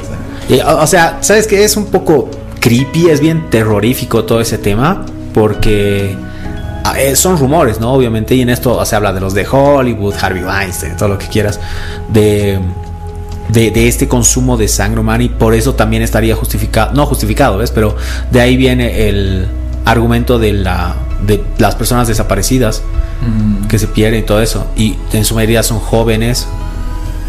Y también otra cosa que va relacionando tanto con la vitae, con la sangre de las personas, sino con el alma, que también habla de una especie de consumo energético, ¿no? Que estas personas, igual de, élites de, de, élites de poder, vamos a decir, que se alimentan de la. como que del alma, ¿ya? Y principalmente del sufrimiento humano por eso es de que estas personas están relacionadas con cosas súper atroces, ¿no? Como violaciones, pederastía y cosas así. Y si te das cuenta, es en estas altas esferas, digamos, que se menciona, se habla sobre esto, se, se rumorea en todo caso, ¿no? Y se dice, pues, que son, que los reptilianos también estarían metidos en esto, en el consumo de, del alma y del, del sufrimiento. Si se acuerdan alguna vez que hablamos sobre fantasmas, igual les contaba que una amiga mía me decía que eh, ella tenía esta teoría de que los lugares que son considerados pesados, digamos entre comillas, donde hay full espíritus y almas y fantasmas y cosas así, este, son lugares en los cuales se ha concentrado mucha energía. En el sentido de, por ejemplo, un estadio de fútbol hay una ex, o qué se llama, una exultación de las pasiones humanas. La gente reniega, se alegra, todo. Y esa energía, ella decía, es como que se debe quedar pues ahí, en ese lugar. Y pesa tanto que no son por ahí fantasmas, sino que son esas energías que se manifiestan. ¿no? Y me parece súper interesante porque me dice, ok, si pasa en esto, pasa en los teatros, pasa en lugares donde, donde, hay... una concentración de gente y hay mucha... Mucha catarsis. Catarsis, exacto. Y bueno, y eso me llevaba a pensar justamente a, eso, porque hablábamos de eso y yo le decía, ¿sabes qué? Tiene relación con esto que había escuchado, que les estoy contando ahora, de, de estos seres que se alimentan de las energías humanas y principalmente que es como que tú eras un antojo de dolor, es horrible, y que les gusta saborear eso, el dolor, digamos, humano. Por eso es de que a los gobiernos, digamos, como que no les conviene resolver tanto los problemas y sigue habiendo hambre, sigue habiendo guerras y siguen habiendo cosas horribles que pasan y son como una especie de sustento o manjar para estos bichos, ¿no? Bueno, eso quería hablar un poco sobre el vampirismo porque vamos a ir hablando más adelante metidos hacia esto. Porque también, por otro lado, este, sí es cierto que una en un enigma por ahí para todos, probablemente, y que tiene mucho que ver con la espiritualidad, es el tema del alma. Tenemos un alma, existe, es inmortal. ¿Qué, ¿Qué es el alma al final de cuentas? ¿no? Y tiene que ver obviamente con lo que les acabo de comentar de los vampiros, o de este tipo de vampiros, tal vez. Por ahí, de ahí viene esta, esta, estas leyendas antiguas. Tal vez eran estos seres que se metían y se alimentaban y causaban terror y por eso vivían por siempre, no, no sé. Eh, yo lo voy relacionando por lo menos, ¿no? Em, ahora, por otro lado tengo también el tema este que Creo, por ahí me, me pueden decir que soy yo el loco. tal vez no, tal vez sí. Pero de niños tenemos como. Percibimos cosas, ¿no? Cuando eres niño tienes algunos recuerdos súper bizarros de, de- Sí, sí. de haber visto cosas que te asustaban mucho de niño y no sabías qué eran. Y hasta ahora mismo por ahí si te acuerdas, porque tratamos de reprimir, solemos reprimir estas cosas. Si te acuerdas no sabes qué son. Y, y estaban ahí. Yo me acuerdo, por ejemplo, en mi cuarto haber visto así varias veces una sombra gigante, así de una como persona enorme. Y, y me acuerdo que me daba mucho miedo y bueno, Como Y los ya. hombres sombra que contaste en la primera temporada. como los hombres sombra, exactamente. Y mira que por ahí puede relacionarse, tam- puede relacionarse Y con muchas que hay cosas. Muchas personas que han visto a ese hombre sombra. ¿Tú has escuchado Sí, no, de eso? yo, yo, los he- yo, yo No, he tenido sí, yo- experiencia. Experiencias con los Igual hombres me acuerdo de que de niño veía eso. No, no solo de niño. No, de poco. adulto. Está en Pero de YouTube, niños. creo, ¿no? Este programa, no me ¿Qué? acuerdo. Está en YouTube, creo, el programa de los hombres sombra. Creo que Eh, no. Ah. no. Era la primera temporada cuando salíamos por radio. Habría, tendríamos que reciclar. Pero Pero no bueno, tenemos registro especial retro. Ah. eh, en internet. Sí. Y bueno, estos hombres sombra por ahí están relacionados con estos seres, porque de los seres que yo les voy a hablar, si bien les he hablado primero de, las entidades, de las élites, digamos que son físicos, seres que tú los puedes tocar, ¿no? Finalmente los ves. Este, existen creencias muy antiguas también que hablan de estos seres inmateriales, ¿no? Casi etéreos, que dicen son una mm, encarnación, entre comillas, del mal mismo y que han existido desde siempre. No, ahora tenemos varias cosas, ya. Eh, de nuevo, como les digo, creo que de niños todos hemos llegado a percibir por lo menos algo de esto, como que hay algo oscuro. Más allá, y esto tal vez es mi ansiedad hablando, pero también tienes a veces, ¿no? Pensamientos como que estás ahí haciendo algo y sientes que tus pensamientos no son tuyos. Los pensamientos por ahí negativos, vamos a decir, ¿no? De, nah, quédate cinco minutos más, hoy día no hay nada que hacer, o no sé. O la gente, digamos, está en contra de vos, ¿no? Cosas negativas, ¿no? Que no te hacen Claro. tanto bien. Y de nuevo, me corregirán por ahí si me equivoco, pero siento que a veces, yo por lo menos siento que a veces puedes identificar que estos pensamientos no son tuyos naturales. Es como que alguien te estuviera diciendo y tú sabes incluso que esto es malo. Si puedes escucharle esta, esta voz o no. Y ahí entra también otra cosa. Hay una película excelente, que es una de mis películas favoritas, que se llama Revolver, de Guy Ritchie. ¿De Guy Ritchie? De Guy Ritchie. ¿Ya? Y véanla. Pero hay dos cor tres cortes de esa película. Hay una que es el corte del director. Busquen el corte del director, vean esa porque la otra cambia mucho, mucho. Ah, sí. Ya, sí, es como que le cambian el orden, es bien raro. El punto es de que en esta, eh, esa película Revolver la produce Guy Ritchie cuando él está de- en una relación con Madonna y es, tiene un tema con la, una fascinación con la cábala y cosas así. Y la película esta habla sobre el ego.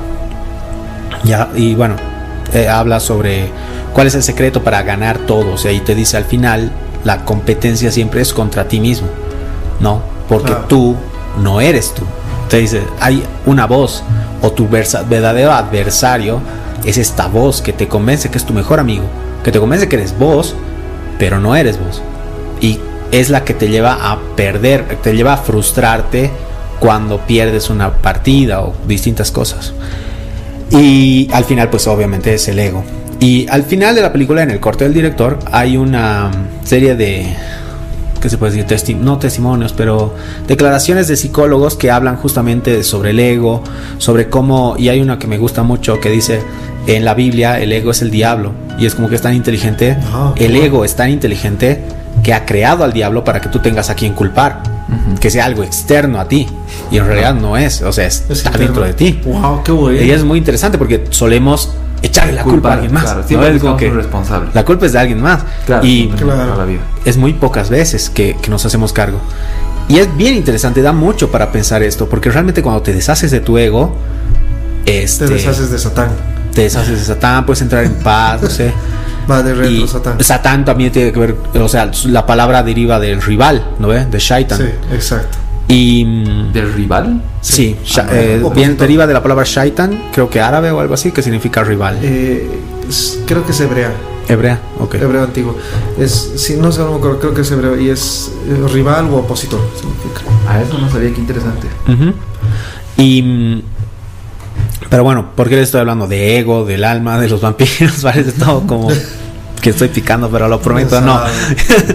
el, en 1960, ya, este, un estudiante de antropología latinoamericano que nace en Cajamarca, Perú, llamado Carlos Castañeda, Ah, Cajamarca. este, Un sí, lugar con mucho registro ufológico.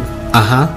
Él este, se encuentra con un indígena mexicano, o por lo menos eso dice, de la etnia yaqui, que se llama Juan Matus, o por lo menos así lo dice, en su libro que se llama, este, no puedo creer que me he olvidado, eh, Confesiones de Juan, las enseñanzas de Don Juan. Ya. ¿ya? Y es un libro que se hace muy popular a nivel mundial. Y eh, bueno, este libro se publica entre los años 1968 y 1993. Ya, cuando sale, sale junto con muchas otras cosas que de una época que se llama la primavera de. No me acuerdo. Ya, que junto con varios testimonios sobre el LSD, la experimentación hippie y todas estas cosas, ¿no? El álbum blanco de los Beatles, y, entre otras cosas. Y adquiere mucha relevancia por esto porque habla de. Con este indígena, Juan, eh, Juan Matus, le empieza a, a contar a Castañeda sobre un montón de cosas. Ya, que ahora les voy a contar, obviamente no os voy a dejar ahí colgando. Ha sido tan relevante el libro que ha inspirado a George Lucas para crear la frase del que la fuerza te acompaña. Ah, qué bueno. ¿ya? Y ha inspirado a la película Matrix. De hecho, creo que es uno de los libros que le dieron a, a- a los actores que los lean para poder entender, la película. ¿Cómo se llama el libro? Las enseñanzas de Don Juan. Ese nombre, el Sí, más- suena un poco medio así. Sí. De hecho, yo dije, "Ay, tal vez no entendí bien cómo se llama el libro. Pero parece que son varias anotaciones y Claro. eh, lo que decían, he leído también, es de que Juan Matus nunca existió. Y eso han encontrado como, no sé si recién o algo así, y dicen, ah, nos han mentido a todos. Y ahí entra un poco con la buena curiosidad que decía el Oscar sobre Julio Verne, de que mm, nos ha mentido a todos o tal vez ha encontrado algo. Porque hay otros testimonios que dicen que si bien no existía por ahí Juan Matus, o no se sabe si existió Juan Matus, eran los testimonios de distintos indígenas de la, de la etnia yaqui. Ibas a decir algo, Raúl, perdón. Ah, eh, que es esto de los de los libros que in- influyeron a la Matrix también me hizo recuerdo a algunos que, que influyeron en el mundo de las ideas de Platón. Ujú. Bueno, más la teoría del mundo de las ideas. eh, el- eh, los otros libros, eh, bueno, es cómic en sí. Quiero gritar, pero no tengo boca. Eh, y el otro que es cuentan los robots ovejas electrónicas para dormir es- son, son esos sí pero esos son los más conocidos aunque decían que hay un par más y yo siempre buscaba saber cuáles ¿Cuáles eran eran? esos extras pero que no o sea los directores solo decían hay un par más pero nunca decían cuál y este de qué es las historias de Don Eh, Juan la- las, las enseñanzas de las Don Juan. enseñanzas de Sí. Don Juan. O sea, se- eh, suena genial además hasta por el título, ¿no? Porque tú lo pones al lado de los otros títulos que te menciono. Suenan interesantes, pero las enseñanzas de Don Juan suena, suena mejor. ya, eh, lo siento. No, sí, tranquilo. Juan Pablo. Y mm, bueno, el punto es de que, ¿por qué este libro? ¿Ya? ¿De qué, ¿De qué trata? Para empezar, el libro, de nuevo, se hace tan relevante como lo que os he contado y en su época llega a inspirar la literatura que relaciona lo antropológico con lo fantástico y lo mágico y todo eso. Ya es como que el primer libro que inicia todo esto. Así que Indiana Jones básicamente también podríamos decir que es una inspiración de este de estos de estas historias y de hecho genera una especie no le llamaría un género pero un estilo de literatura llamado psicología transpersonal que habla justamente de este tipo de cosas ahora eh, de nuevo ¿por qué este libro? en el libro eh, Juan Matus vamos a llamar a este personaje le habla le habla a Carlos Castañeda sobre unos, unas entidades que conocían los chamanes mexicanos antiguos, ¿ya? Y estas entidades eran, las llamaba, eh, son como sombras de barro, decía él. Como sombras de barro y que le llaman el volador, ¿ya? Que el volador, además, y esto es bien interesante, acuérdense para más adelante que les vaya a contar, eh, le llaman el volador porque se mueve entre los campos como que dando grandes saltos este y manteniéndose en el aire por un tiempo y cosas así un poco extraño ya el punto es de que dice el esta entidad está antes de, de nosotros no es muy antigua y pone tu mente, su mente, mejor dicho, sobre tu mente. Y entonces su mente de, este, de esta entidad es la que te hace pensar las cosas que piensas, un poco lo que les hablaba del ego. Y entonces te vuelve como esclavo de esos pensamientos que no son muy buenos. Y de ahí vienen, dice, es la raíz de como la mayoría de los males de la sociedad humana. Y esto, este ente como que crea las, un poco las reglas de la sociedad porque está presente en todas las personas. Según este Juan Matus, estas entidades como que dicen, ¿no? Los chamanes mexicanos ven a los bebés y los ven como una especie de aura y con una capa brillante más o menos, ¿no? Que los cubre. Y que estos entes apenas los ven como que se apoderan de los, de los, desde los bebés y los empiezan a comer, o sea, porque se alimentan de esta energía que, que los rodea, de esta aura, no sé y empiezan a consumirlos, pero y lo único que con lo que te dejan para cuando ya eres adulto es una capa que solo sobrepasa la, la base de tus pies, o sea, por encima de los dedos de tus pies y ya. ¿Por qué? Porque si lo consumen todo, dicen, te mueres. Y obviamente no les conviene como mm. matarte. Entonces te tienen ahí con esa poco de energía y con sus pensamientos dentro de los tuyos y lo que logran hacer es como generar estas exaltaciones de pensamiento que hacen que la energía tuya, esta energía vamos a decir cósmica, personal, se eleve y de la cual se pueden seguir alimentando. Que tiene relación con lo que se había mencionado de los estados, de los fantasmas y todo eso. ¿No? Entonces... Eh, sanguijuelas. Como sanguijuelas, exactamente. ¿No? Y bueno, y habla de cómo la disciplina este, puede ser la única que repela a, estos, a estas entidades eh, si es que tú entras en un estado de serenidad, no disciplina de me voy a levantar todos los días a las 5 de la mañana a trabajar y no sé qué, sino eh, en un estado de serenidad en el cual no te asustes ante algo, no, no agarres pues, no tengas sentimientos, no es que no tengas sentimientos, sino que no te impresiones tanto con las cosas, que me recuerda un poco al código Jedi, ¿no? que habla mucho del equilibrio, de la serenidad, este y dice ¿no? que a través de esa disciplina tú puedes espantar a estos, estos seres y, y de a poco, como se, los espantas y ya no se están alimentando de ti, puedes ir recuperando de a poco el puesto energía como la tenías antes. Y dice, eso no es tan difícil, porque una vez que tú consigues hacer esto, el que recuperes tu energía y vuelva a crecer como, como crecen las ramas de un árbol cuando no se lo poda, es relativamente fácil. Lo difícil es que una vez que te liberas de esto, de este bicho, su mente ya no te ayuda a tener los pensamientos que tenías. Entonces te quedas con tu mente de humano, que no es que seas estúpido, digamos, pero no has aprendido nada, porque todo el tiempo has estado eh, con esta ayuda de, vamos a decir, creatividad de la otra mente de este bicho, ¿no? Entonces, y bueno, de eso es de lo que habla. Sé que suena súper loco, búsquenlo. Y es interesante, pero también me hace pensar mucho en los dementores de Harry Potter. es un personaje que creó J.K. Rowling. Por lo que ella dijo, los creó a partir de un episodio de depresión que estaba teniendo ella en su vida y que los creó para como darle una, una forma física a estos dementores que se alimentan de las energías negativas que tú tienes y que para repelerlos tienes que tener como que pensamientos felices más o menos, ¿no? Pero más se recuerdo y sí, como que flotan y son como una especie de fantasmas, que se alimentan de, tu energía. Y de nuevo me retrotrae otra vez a pensar este tema de por ahí son ideas que nosotros sabemos que están ahí y ah, lo sabemos. No, ahora justamente este este indígena inexistente o existente, em, dice que una vez que te liberas de, de, este arconte, bueno, él no lo llama arconte, de estos bichos, recién vas a poder ver, dice, que sus pensamientos o tus pensamientos no eran tuyos realmente, sino que eran de este bicho, ¿no? Y bueno, te vas a dar cuenta de la separación de esto. ahora, ¿qué más pasa?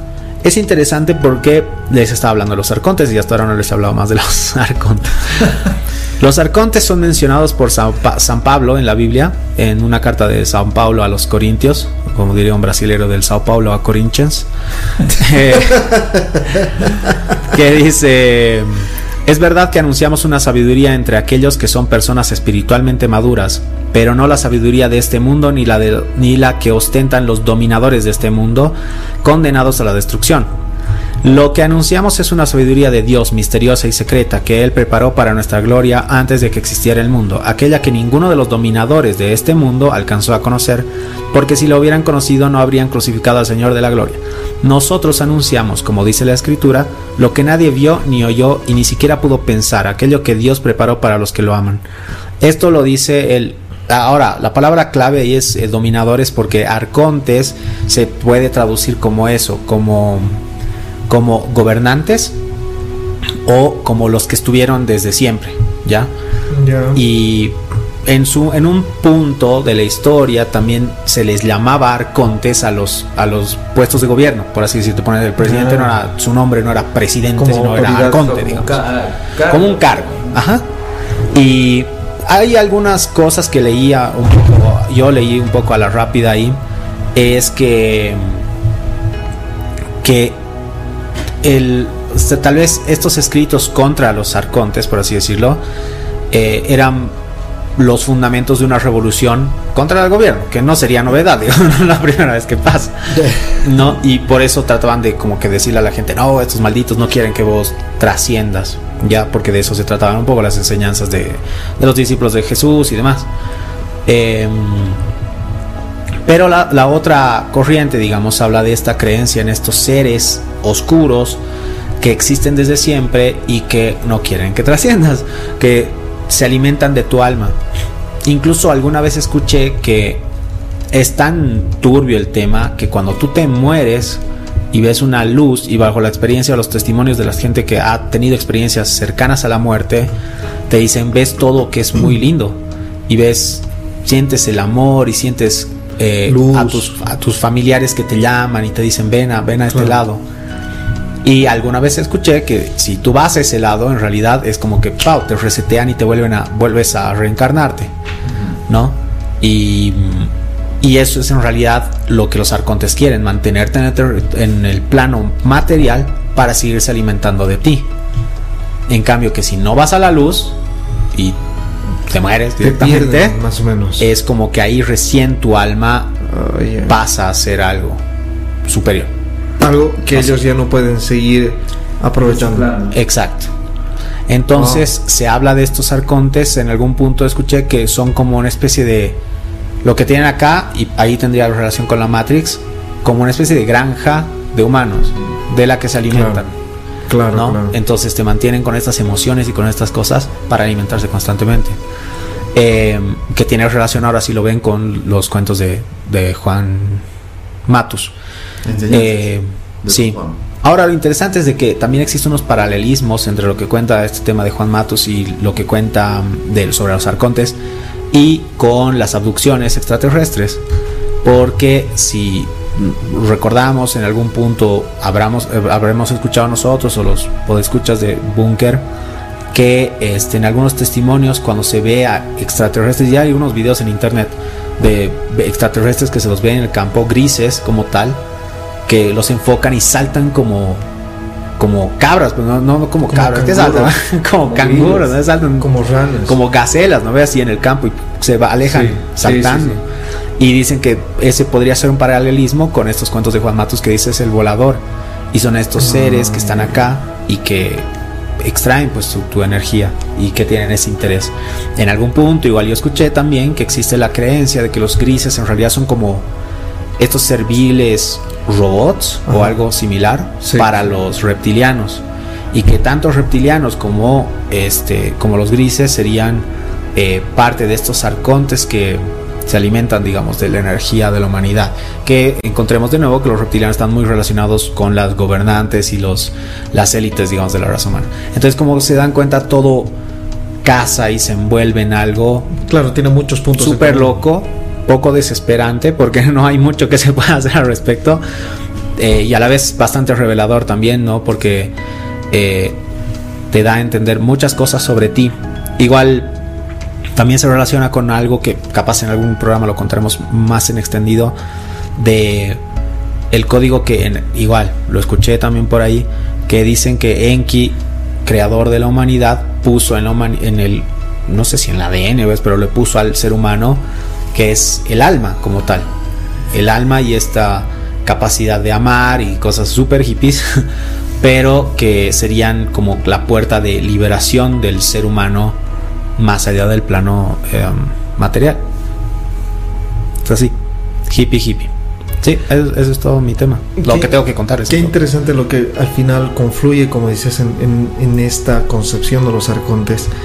Em, a mí también siempre me ha parecido, o sea, como dices, ¿no? Arconte se le decía una autoridad.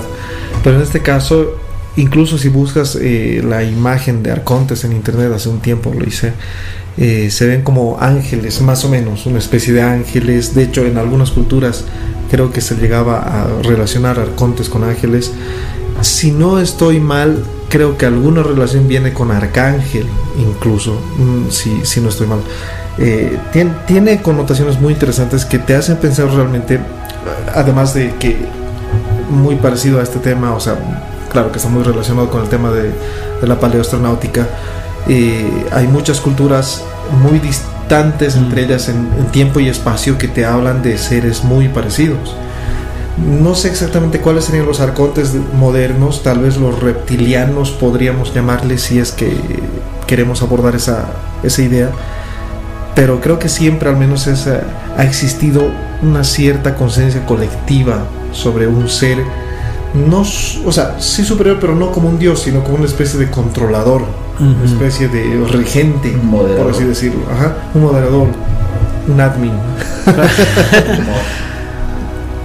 que, que aplaca a la sociedad en ciertos aspectos. Es, eh, da, para largo. Da, para largo, porque este tema de, sí, o sea, si bien el tema como le he tocado de tratar de resumirlo, lo he resumido bastante, pero el, el contenido, la salsa está en pensarlo, piénsenlo, es súper loco, te pone así a eh, a pensar varias cosas, digamos, porque ¿qué son las cosas que se mantienen, que son una constante en nosotros? Las festividades, ¿no ves?